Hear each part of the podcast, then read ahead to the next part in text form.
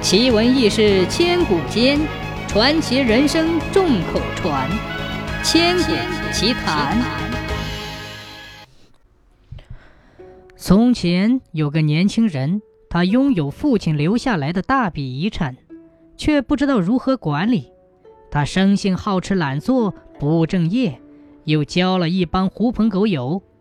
没过多久，就把父亲辛辛苦苦挣下的家产挥霍得一干二净。他父亲生前有位朋友，是当地有名望的富翁，财产多得不计其数，人又很善良，愿意帮助其他人。他听说这个年轻人有困难，便前来看望他，教他如何管理财物，如何辛勤劳动，如何积累财富。并送上一千两金子作为开业的资本。那个年轻人恭恭敬敬地听着，口里连称是，但是他一点都没有改邪归正的决心。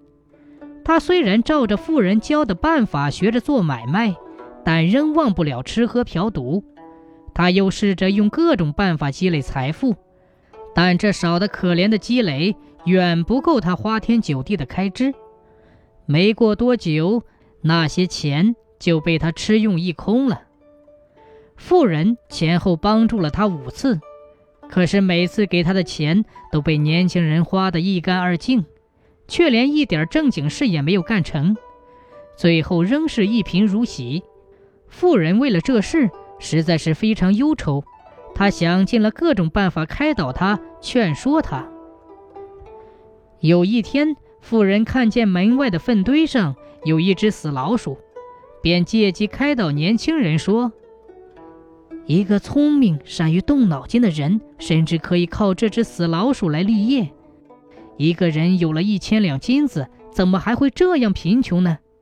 我今天再给你一千两金子，你要努力干出点事儿来。”正好这时有个讨饭的孩子，远远的听到这样的教导。顿时得到启发，他过来讨了饭后，向妇人要了那只死老鼠，按照他所听到的，又讨来各种佐料，把它做的美味可口，卖得俩钱。